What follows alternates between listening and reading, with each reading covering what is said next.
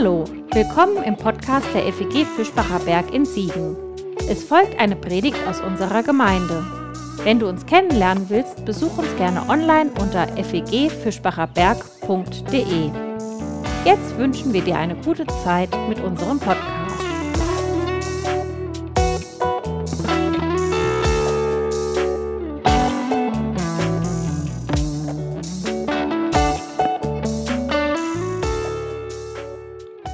Haben Sie noch die Worte der Predigt von letzter Woche, von letztem vergangenen Sonntag im Ohr?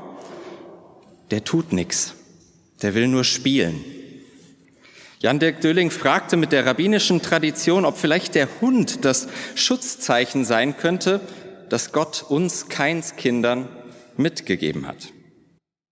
Nun bin ich kein allzu enthusiastischer Tierfreund, das muss ich zugeben, und doch bewegte mich, was man gern über den Hund sagt, der tut nichts. Der will nur spielen.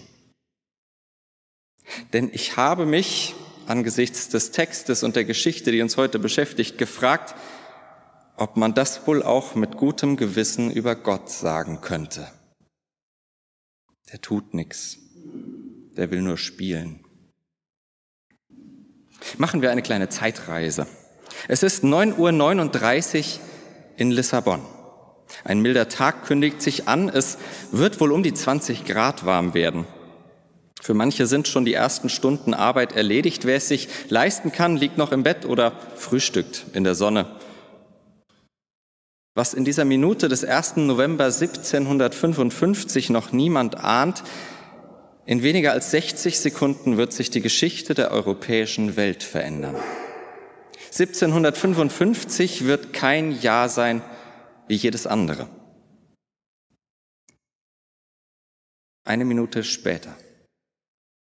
Plötzlich bebt die Erde. Für einige Minuten reißt Löcher in die Straßen, bringt Gebäude zum Einsturz, verursacht verheerende Brände. Selbst das Meer flieht vor der Gewalt dieser Zerstörung. Wer das Beben überlebt hat, rennt zum Hafen.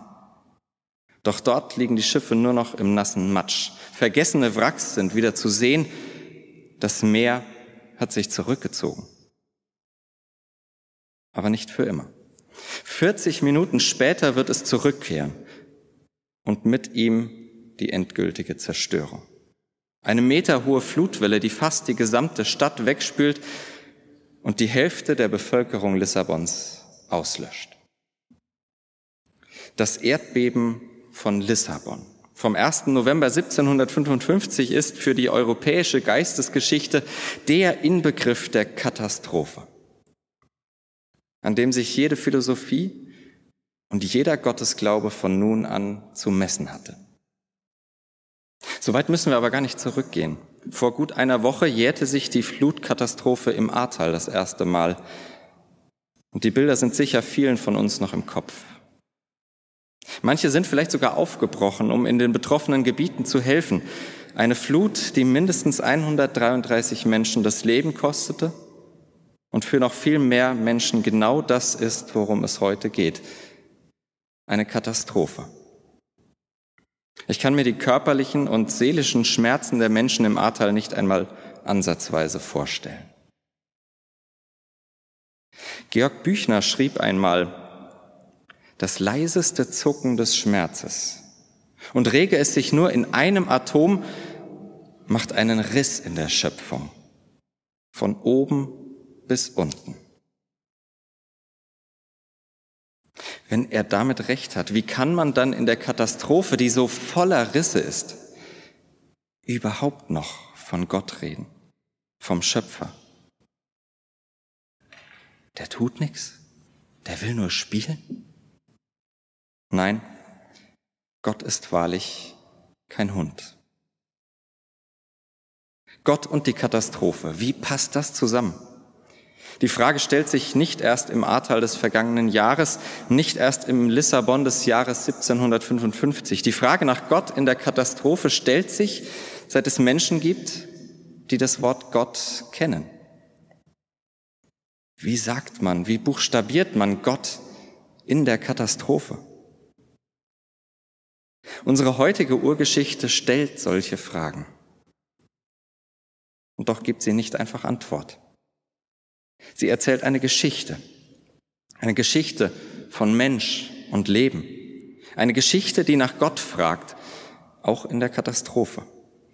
Und sie erzählt die wohl berühmteste und die ebenso berüchtigte Katastrophengeschichte der Weltliteratur. Ich werde Ihnen weder die Frage beantworten, noch den Bibeltext erklären. Mein Plan für die nächsten Minuten ist, Sie mit in die Geschichte der Flut hineinzunehmen, in die Erzählung von Noach und seiner Arche, von Gott und ihrer Menschheit. Und noch wichtiger, ich möchte Sie mit in die Frage hineinnehmen. Nur Antworten, die kann ich Ihnen leider nicht versprechen. Wir reisen durch die Katastrophe in drei Etappen. Tiefpunkt, Stillstand und Aufbruch. Vielleicht werden die Texte zum lebendigen Wort Gottes, da wo ihre Katastrophengeschichte transparent wird für die Katastrophen unseres Lebens. Wenn durch das Buntglasfenster ihrer Erzählungen ein neues Regenbogenlicht auf unsere Biografien und unseren Glauben fällt. Möge die Ewige es schenken. Tiefpunkt.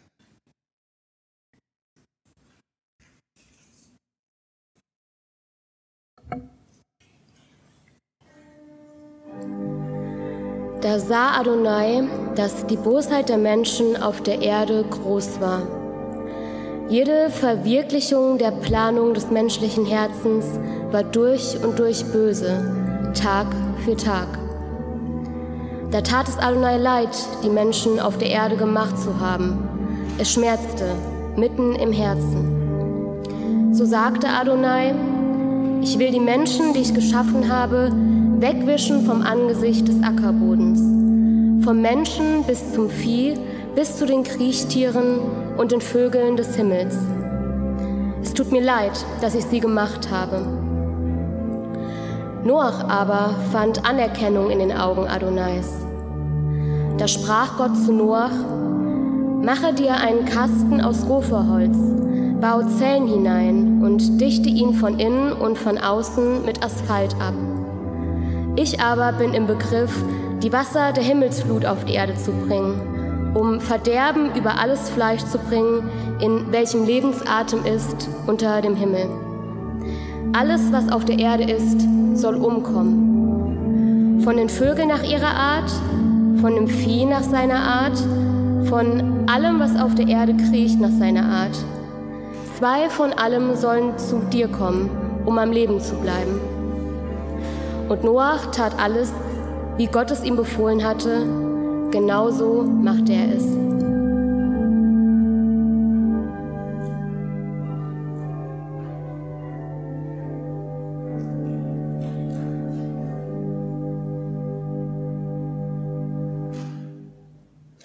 Da sah Adonai, dass die Bosheit der Menschen auf der Erde groß war. Jede Verwirklichung der Planungen des menschlichen Herzens war durch und durch böse, Tag für Tag. Wir sind noch weit weg vom Regenbogen. Hier ist nur Regen und Gewitter, Donner, Blitz und ungemütlich. Die Welt ist verkorkst und der Mensch mit ihr. Innerhalb weniger Generationen hat er sich degeneriert, vom sehr guten Geschöpf zur bösen Erschöpfung. Unsere Geschichte erzählt uns aber eigentlich gar keinen allmählichen Verfall vom Paradies zum Kriegsschauplatz, sondern sie erzählt das ganze Menschsein in seinen Extremen. Vom Menschsein, das hineingeworfen ist in den Fluch und Segen, zwischen Gut und Böse zu unterscheiden. Wir sollen zwischen Gut und Böse unterscheiden. Wir sind aber Menschen und können als solche nicht zwischen Gut und Böse unterscheiden. Wir sollten beides, unser Müssen und unser Nicht-Können wissen und eben damit dem Leben gerecht werden.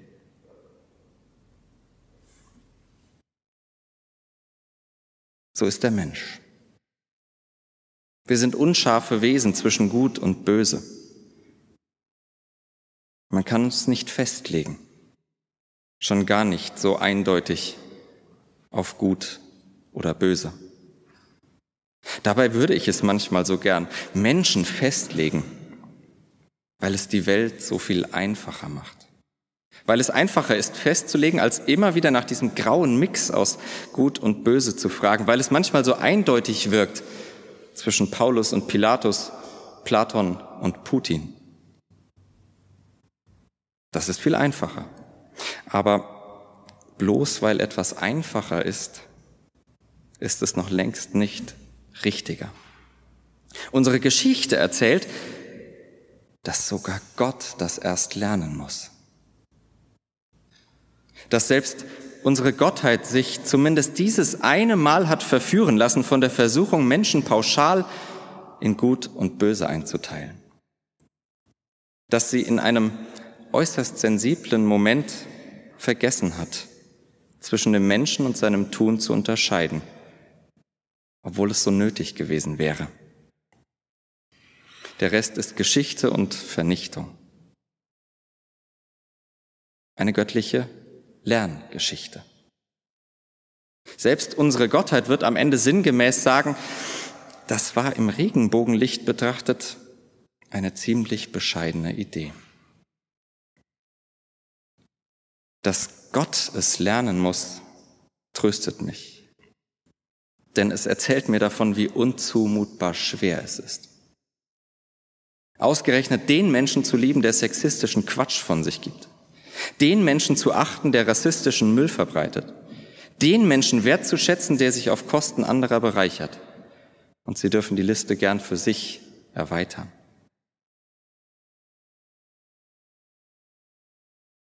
Wie unfassbar schwierig ist es nicht, den Menschen mit dem zu verurteilen, was mir böse scheint.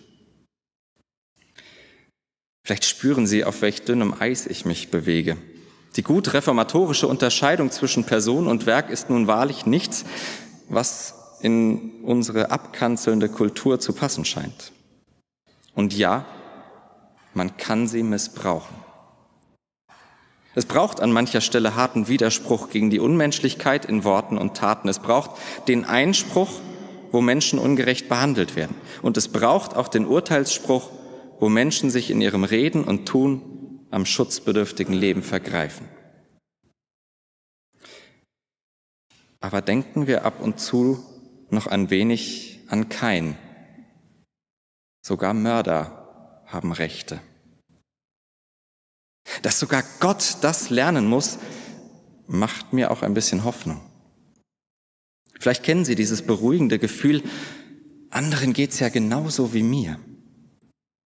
gerade diese Woche hatte ich so ein Gespräch, bei dem ich dachte, was du da gerade erzählst, das ist genau meine Geschichte. So lese und höre ich heute auch diese Gottesgeschichte als meine Lerngeschichte. Und wenn Gott das tatsächlich lernt, dann gibt es wohl wirklich auch noch Hoffnung. Dann liegt wohl möglich genau dort ein unschätzbares Lebensgeheimnis verborgen. Dann liegt vielleicht genau darin eine heilige Schaffenskraft, himmlisches Schöpfungswerk, göttliche Lebenskreativität. Bei Jesus wird dieses Umlernen später Feindesliebe heißen. Und der jüdische Religionsphilosoph Pinchas Lapid brachte die heilige Schaffenskraft der Feindesliebe auf einen prägnanten Ausdruck. Er nannte sie Entfeindungsliebe. Denn solche Liebe macht etwas mit Menschen. Diese Liebe wehrt und stemmt sich mit aller Kraft dagegen, Menschen endgültig abzuschreiben, festzulegen, aufzugeben.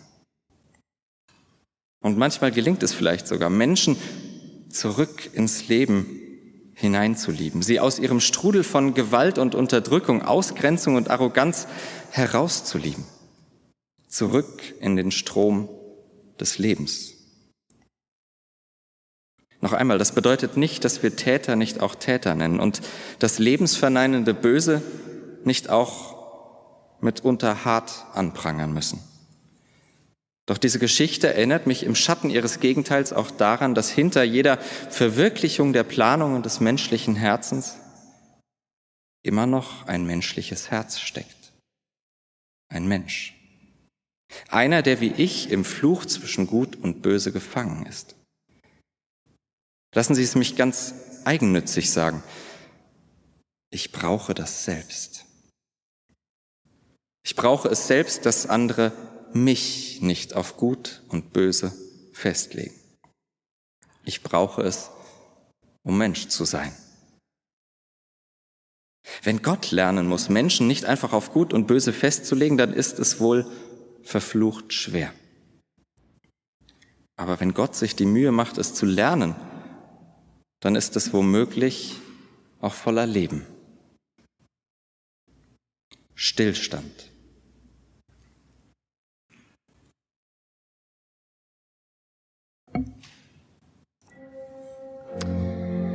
Als Noach 600 Jahre alt war, stürzten die Wasser der Himmelsflut auf die Erde.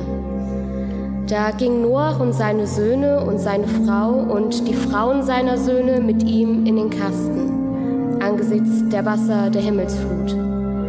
Und die Himmelsflut strömte auf die Erde 40 Tage lang. Es stiegen die Wasser. Sie trugen den Kasten und erhob sich über die Erde. Die Wasser schwollen an und nahmen gewaltig zu auf der Erde, und der Kasten schwamm auf der Wasserfläche. Die Wasser schwollen mehr und mehr an auf der Erde, und sie bedeckten alle Berge und Hügel unterhalb des ganzen Himmels. Bis 15 Ellen darüber schwollen die Wasser an und bedeckten die Berge. Da kam alles Fleisch um, das sich auf der Erde bewegt, alles an Flugtier und an Vieh und an Wild und an allem, was auf der Erde wimmelt. Und alle Menschen. Übrig blieb nur Noach und was im Kasten war. Als die Wasser auf der Erde 150 Tage lang angestiegen waren, da gedachte Gott an Noach und an alles Wild und an alles Vieh, das mit ihm im Kasten war. Gott ließ einen Wind über die Erde kommen da sanken die Wasser. Die Quellen der Urflut und die Fenster des Himmels wurden geschlossen und der Regen vom Himmel wurde zurückgehalten. Die Wasser auf der Erde gingen allmählich immer weiter zurück. Nach 150 Tagen nahmen die Wasser ab und am 17. Tag des siebten Monats kam der Kasten auf dem Gebirge Ararat zur Ruhe. Immer weiter nahmen die Wasser ab bis zum zehnten Monat. Im zehnten Monat, am ersten Tag, wurden die Spitzen der Berge sichtbar.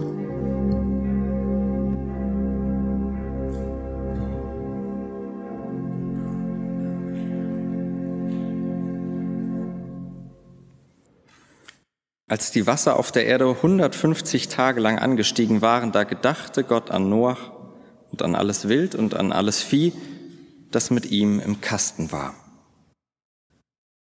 Es klingt fast, als hätte Gott sich eine fünfmonatige Bedenkzeit genommen, sich zurückgezogen ins himmlische Studierzimmer, um nachzudenken, vielleicht ja sogar um die eigene Entscheidung zu überdenken. So klingt es mir jedenfalls zwischen den Zeilen unserer Erzählung. Und immer wieder glänzt Gott besonders mit Abwesenheit. Ist Ihnen das schon einmal aufgefallen? Immer wieder fehlt Gott eine Zeit lang in der Urgeschichte. Nimmt sich raus, macht Urlaub, schöpft sich vielleicht irgendwo ein anderes Multiversum oder es hat sich gar ausgeschöpft. Er schöpft. Und vielleicht stellt sich unsere Gottheit die Frage, ob sie sich nicht vielleicht auch doch verschöpft hat. 150 Tage treibt der Holzkasten allein auf dem Meer. Für mich liest es sich fast auch wie eine Zeit der Trauer. Eine Zeit der Trauer über all das vernichtete Leben. Nein, die Erzählung von Noah und der Arche ist beim besten Willen keine Kindergeschichte. Wenigstens nicht in ihren, all ihren furchtbaren Details. Sie ist kein Sonntagsausflug in den nächstgelegenen Zoo. Die Arche, sie ist auch eine Geschichte des göttlichen Scheiterns. Wann wurden Sie zuletzt mit ihrem Scheitern konfrontiert. Ich bin es in diesen Wochen mehr als je zuvor und als mich vor einigen Tagen jemand mit großer Empathie und ganz viel Verständnis sehr einfühlsam fragte, bist du gescheitert? Da brachen die Tränen des Scheiterns aus mir heraus. Wie sehr muss Gott im Bilde gesprochen über dieses Scheitern geweint haben. 150 Tage lang, in denen alles andere keine Rolle mehr spielt. 150 Tage, in denen die Trauer alles andere überlagern darf. Mir scheint, Gott gewährt sich selbst diese 150 Trauertage. Und wir? Können wir die Herausforderungen des Lebens einfach mal Herausforderungen sein lassen, ohne gleich eine Chance in ihnen zu suchen? Können wir die Schläge, die das Universum uns zumutet, in ihrer Sinnlosigkeit aushalten, ohne gleich nach ihrer Bedeutung zu fragen? Können wir die Abbrüche und Abschiede unseres Lebens einfach einmal offen lassen, ohne gleich zu planen, wie es weitergeht und was als nächstes kommt? Gestehen wir das uns und anderen zu? Die Urgeschichte ist Gottes Geschichte, weil sie uns im göttlichen Regenbogenlicht von unserem Leben erzählt. Auch und gerade da, wo sie von Gott erzählt.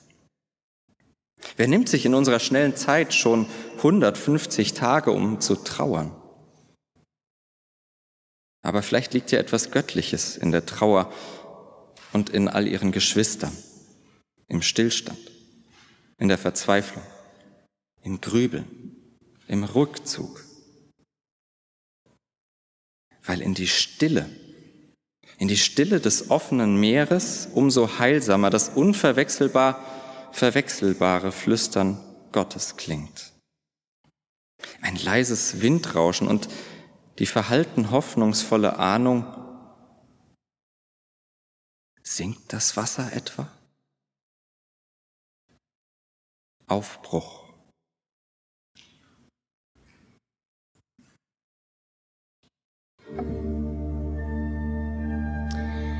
Im 601. Jahr, im ersten Monat, am ersten Tag, waren die Wasser von der Erde weggetrocknet. Da entfernte Noach die Plane des Kastens und sah, tatsächlich, die Fläche des Ackerbodens war trocken. Im zweiten Monat, am 27. Tag, war die Erde trocken. Da ging Noach hinaus und seine Frau, seine Söhne und die Frauen seiner Söhne mit ihm. Alles Lebendige, alle Kriechtiere und alle Flugtiere, alles, was auf der Erde kriecht, familienweise gingen sie aus dem Kasten heraus. Da baute Noach einen Altar für Adonai und er nahm von allem reinen Vieh und von allen reinen Vögeln und ließ sie als Brandopfer vom Altar aufsteigen, so dass Adonai den beruhigenden Geruch roch. Da sprach Adonai in seinem Herzen, nicht noch einmal werde ich die Erde um der Menschen willen erniedrigen, denn die Verwirklichungen der menschlichen Herzen sind eben böse von Jugend an. Kein weiteres Mal werde ich deshalb alles Leben schlagen, wie ich es getan habe, sondern während aller Tage der Erde sollen Saat und Ernte, Kälte und Hitze, Sommer und Winter, Tag und Nacht niemals ausbleiben.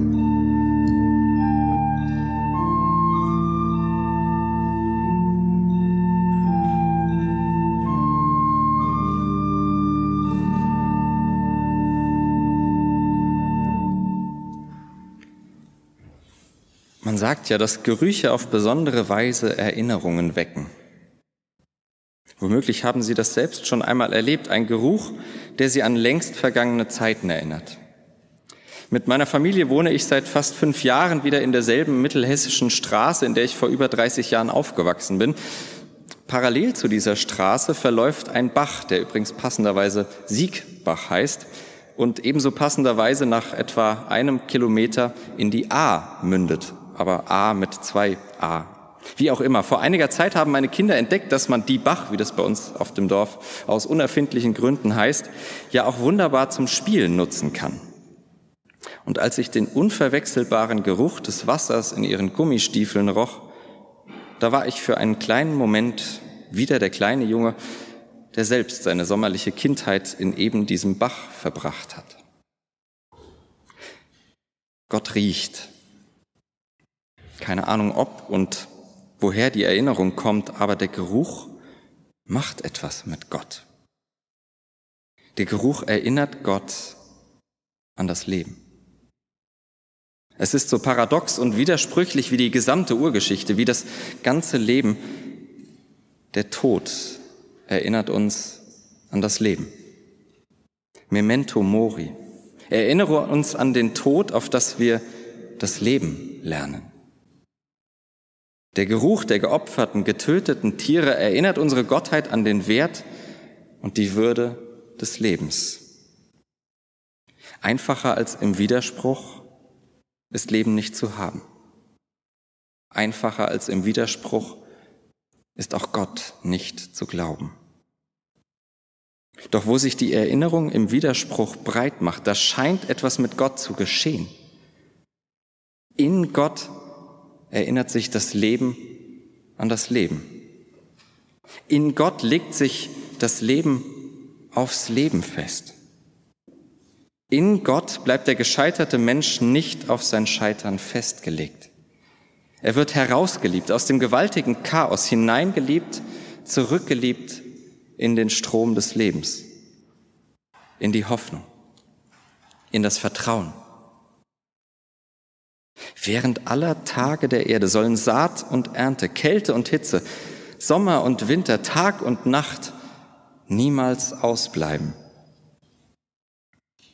Dieses Gedicht klingt so naiv vor den Herausforderungen unserer Tage, wo die Verteilung von Saat und Ernte Menschen in den Hunger treibt wo die Preise für Kälte und Hitze Menschen in wirtschaftliche Not bringen, wo Sommer und Winter im Klima durcheinander geraten, wo Tag und Nacht etwas von uns gefordert wird, da klingt es naiv, auf das Leben zu vertrauen. Aber vielleicht ist gerade das unser Widerspruch, unser Einspruch, unser Zuspruch als Kirchen, weil wir trotz allem auf das Leben vertrauen. Weil wir dem Gott des Lebens in aller Widersprüchlichkeit dieses zerbrechliche Versprechen glauben, das Leben soll niemals ausbleiben. Vielleicht bedeutet es, dass wir das Leben miteinander aushalten.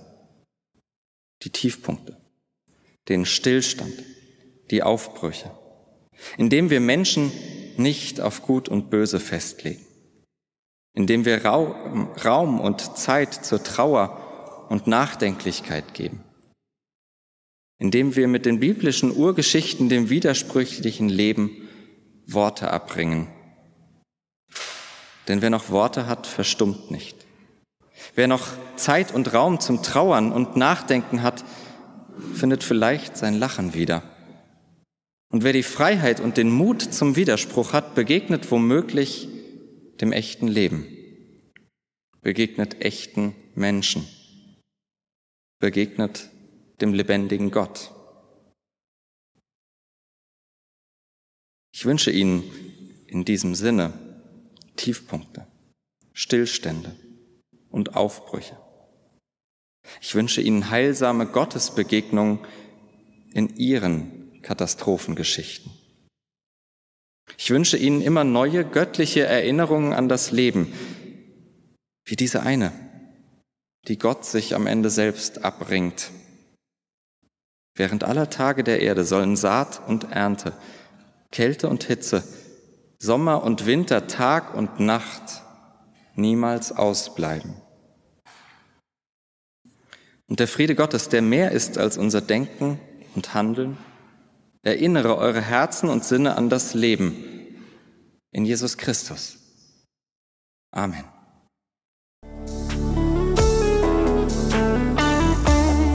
Das war's für heute.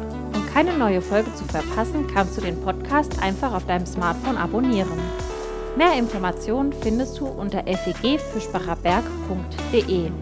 Wenn es dir gefallen hat, lass uns gerne einen Kommentar oder eine Bewertung da und sag es weiter. Tschüss und vielleicht bis zum nächsten Mal.